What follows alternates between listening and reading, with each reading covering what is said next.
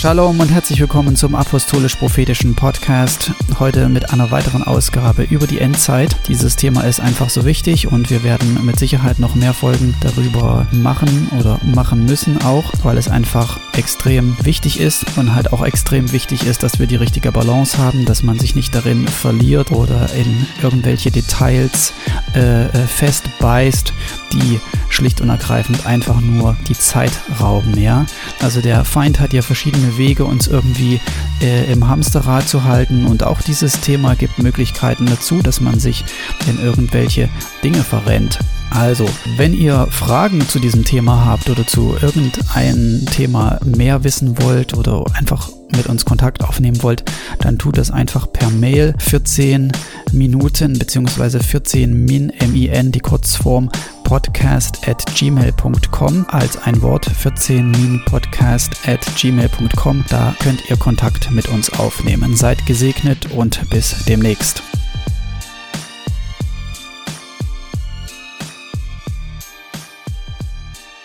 In der letzten Folge habe ich ja kurz äh, erklärt, dass ähm, sich die Endzeitrede von Jesus ausschließlich an die Jünger richtet. Das heißt, Jesus möchte, dass wir vorbereitet sind, dass wir wissen, was uns in dieser Zeit ähm, erwartet.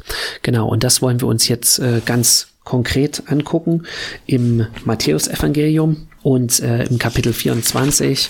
Da redet Jesus zu seinen Jüngern und übrigens fangen alle seine Endzeitreden in den drei Evangelien eigentlich genau gleich an. Und Jesus antwortete und sprach zu ihnen, habt Acht, dass euch niemand verführt. Ja, im Originaltext steht da seht oder seht zu, ist es auch an manchen Stellen übersetzt. Und das Wort, was da benutzt wird, da geht es darum, dass äh, äh, wachsam zu sein, äh, um sich herzuschauen, nach allen Seiten sozusagen. Also das ist nicht nur einfach ein einfaches Sehen, sondern ganz konkret und, und bewusst auf was zu achten. Genau, also Jesus gibt hier eine konkrete Anweisung, die ist auch im Imperativ geschrieben, im Originaltext. Das heißt, es ist eigentlich eine Befehlsform. Ja, und wenn Jesus eine Anweisung an seine Jünger in Befehlsform gibt, dann hat das einen Grund. Ja, es ist nicht eine Empfehlung, sondern es hat einen Grund. Es ist so, wie wenn du Kinder hast und du gehst über eine gefährliche Straße. Du sagst nicht grundlos, äh, äh, wirst, wirst nicht grundlos laut, wenn sie einfach auf zur Straße hinrennen oder über die Straße rennen wollen. Ja, wenn du ein kleines Kind hast, weil es gibt eine reale Gefahr. Und genauso ist es hier mit, mit Jesus. Ja, es gibt eine reale Gefahr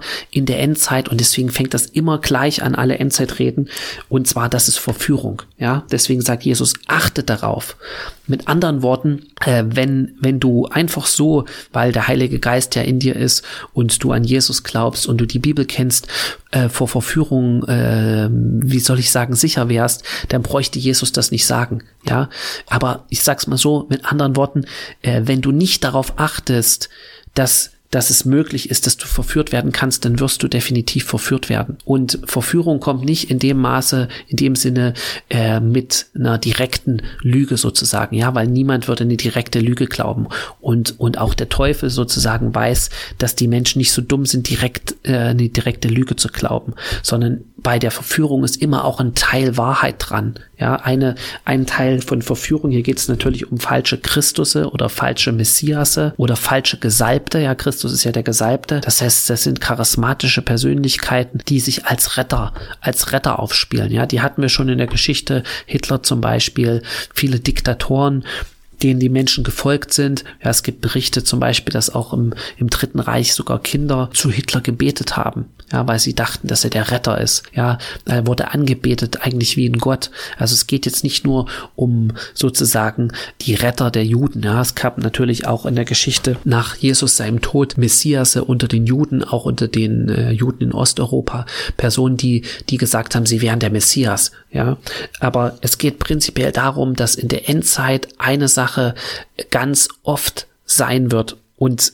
auf das wir wo wir Acht geben müssen, dass wir nicht verführt werden von irgendwelchen Lehren, von irgendwelchen Verschwörungstheorien auch, ja, wie jetzt zum Beispiel in der Corona-Zeit gibt es besonders viele Christen, das hat mich echt geschockt, die auf dieser ganzen verschwörungstheoretischen Schiene schwimmen, wo ich sage, wie, wie kann man äh, sowas überhaupt glauben, ja, wenn man wirklich mit dem Heiligen Geist kommuniziert und ich meine, best an bestimmten Dingen ist auch bestimmt immer ein Funken Wahrheit dran, ja, aber, aber das, was ähm, eigentlich Verführung macht, ist, dass es dich von dem Echten, von Jesus und von der Nachfolge zu Jesus äh, komplett ablenkt und eigentlich auch wegbringt. So, das ist eigentlich das Ziel von Verführung, dich auf einen falschen Weg zu leiten und dass du falsche Entscheidungen triffst. Und das möchte Gott nicht, das möchte Jesus nicht. Deswegen sagt er im Befehlston sozusagen und in der Befehlsform, achtet auf euch, seht zu, äh, seid wachsam, weil diese Verführung wird sozusagen an vielen Orten sein und es wird ganz viel Verführung geben. Und der nächste Vers ist, und ihr werdet aber von Kriegen und Kriegsgerüchten hören. Habt Acht, erschreckt nicht, denn dies alles muss geschehen, aber es ist noch nicht das Ende.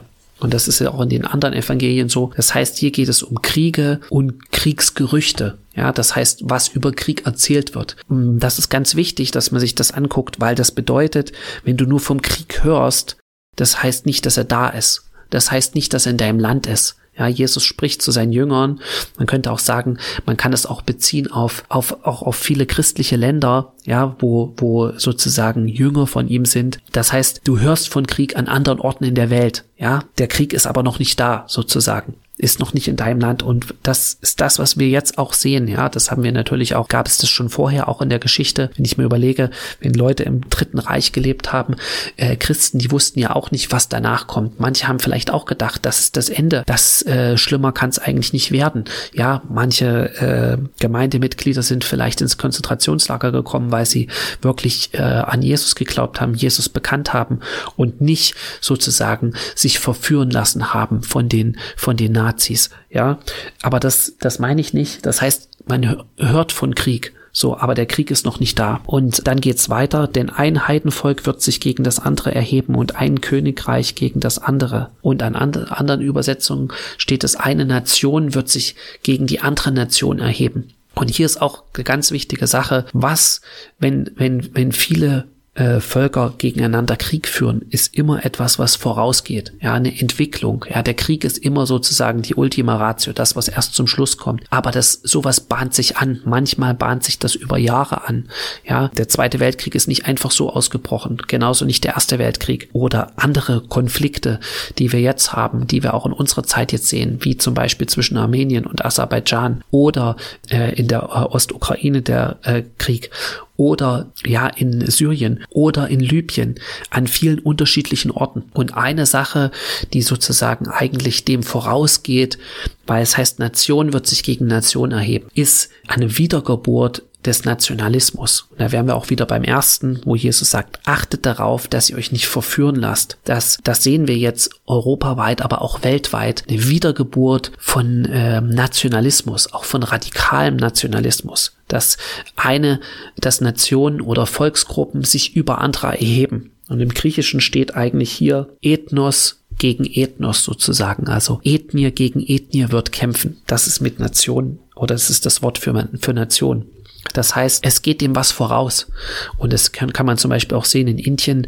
Die gibt es eine starke nationalistische Bewegung der Hindu-Nationalisten. Dazu gehört auch der Präsident Modi zum Beispiel. Ähm, auch in Russland gibt es seit Jahren ein Erstarken vom Nationalismus. In Ungarn, in Polen, in Deutschland erleben wir das auch. Und äh, das, ich sag mal, das sehen wir auch aus der Geschichte. Dem Krieg geht immer der, äh, das Erstarken von Nationalismus voraus. Ja, das heißt nicht, dass, ähm, wie soll ich sagen, Jesus sozusagen äh, Vertreter von dieser Multikulti-Gesellschaft ist, aber ich sag mal so, das Reich Gottes ist Multikulti. Ja, weil Multikulti funktioniert auch nur im Reich Gottes. Es funktioniert nicht auf menschliche Art und Weise, weil es funktioniert nur, wenn die menschliche Natur gekreuzigt ist, wenn der alte Mensch gestorben ist und ans Kreuz genagelt ist und der neue Mensch in den, in den Leuten lebt, dann funktioniert es auch, dass die Kulturen friedlich miteinander leben, ja, weil es dann eigentlich die Kultur vom Reich Gottes ist, die das Leben der Menschen bestimmt. Also, also das nochmal zum,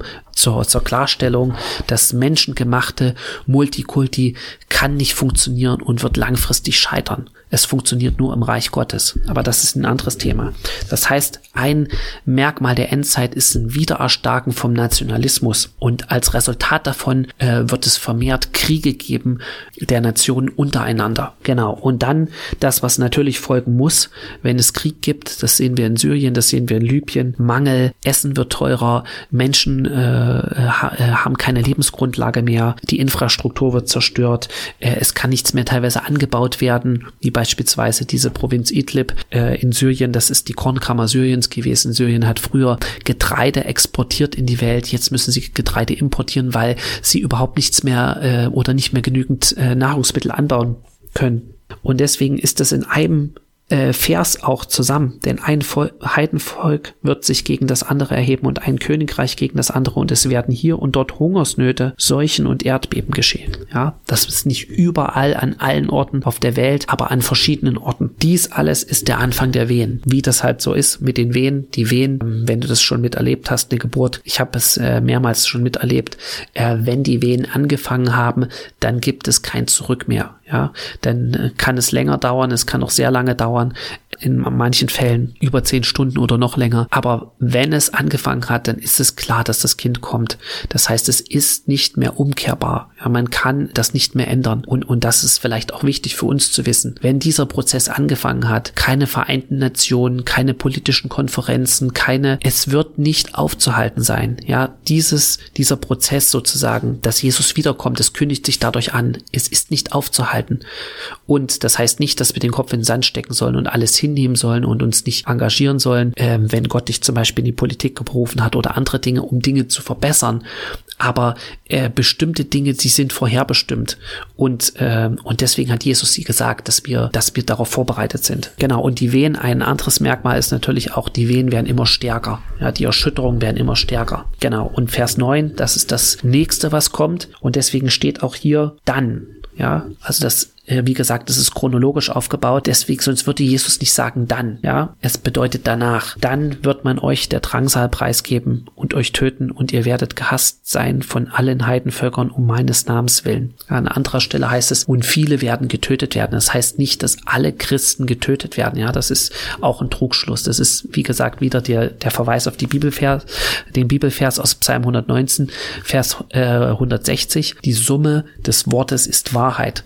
Du musst die gesamte Bibel nehmen, ja. Es werden nicht alle Christen getötet. Ja, sonst könnte es gar keine Entrückung mehr geben. Paulus hat gesagt, mit einem Augenzwinkern sozusagen, äh, wenn Jesus wiederkommt, werden wir verwandelt werden. Die, die wir noch leben. Das bedeutet, es wird auch noch Christen geben, genügend Christen, die noch leben, äh, wenn Jesus wiederkommt, nach am Ende sozusagen der Trübsalzeit und äh, wenn wir entrückt werden. Es wird noch Christen geben, die da sind. Es werden nicht alle getötet. Und ihr werdet gehasst sein von allen Heidenvölkern um meines Namens willen. Und dann werden viele Anstoß nehmen, also wieder und dann, ja, die Folge dessen, was vorher ist, werden viele Anstoß nehmen, einander verraten und einander hassen. Und es werden viele falsche Propheten auftreten und werden viele verführen. Und weil die Gesetzlosigkeit überhand nimmt, wird die Liebe in vielen erkalten.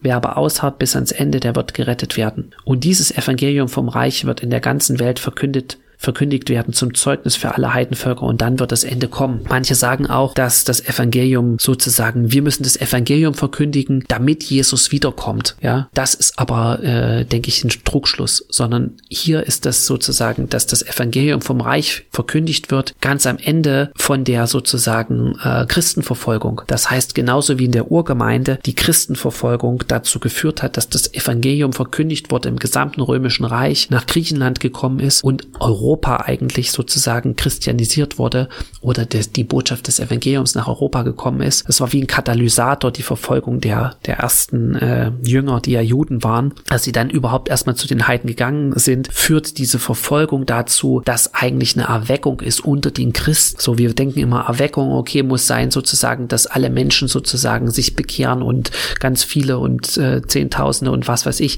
Erweckung fängt immer erst an, in dem die Christen erweckt sind. Und das passiert durch diese Verfolgung. Durch diese Verfolgung äh, werden viele viel näher zu Gott auch einfach kommen und äh, eine viel engere Beziehung zu Gott haben. Ja, weil es so eine krasse Zeit ist. Und das führt dazu, dass das Evangelium in Kraft, das Evangelium vom Reich Gottes in Kraft und mit der Auferstehungskraft sozusagen verkündigt wird für die ganzen Völker zum Zeugnis. Inmitten dieser Verfolgung sozusagen. Mein Vater hat mal so gesagt, die Endzeitgemeinde wird durch die Endzeit hervorgebracht.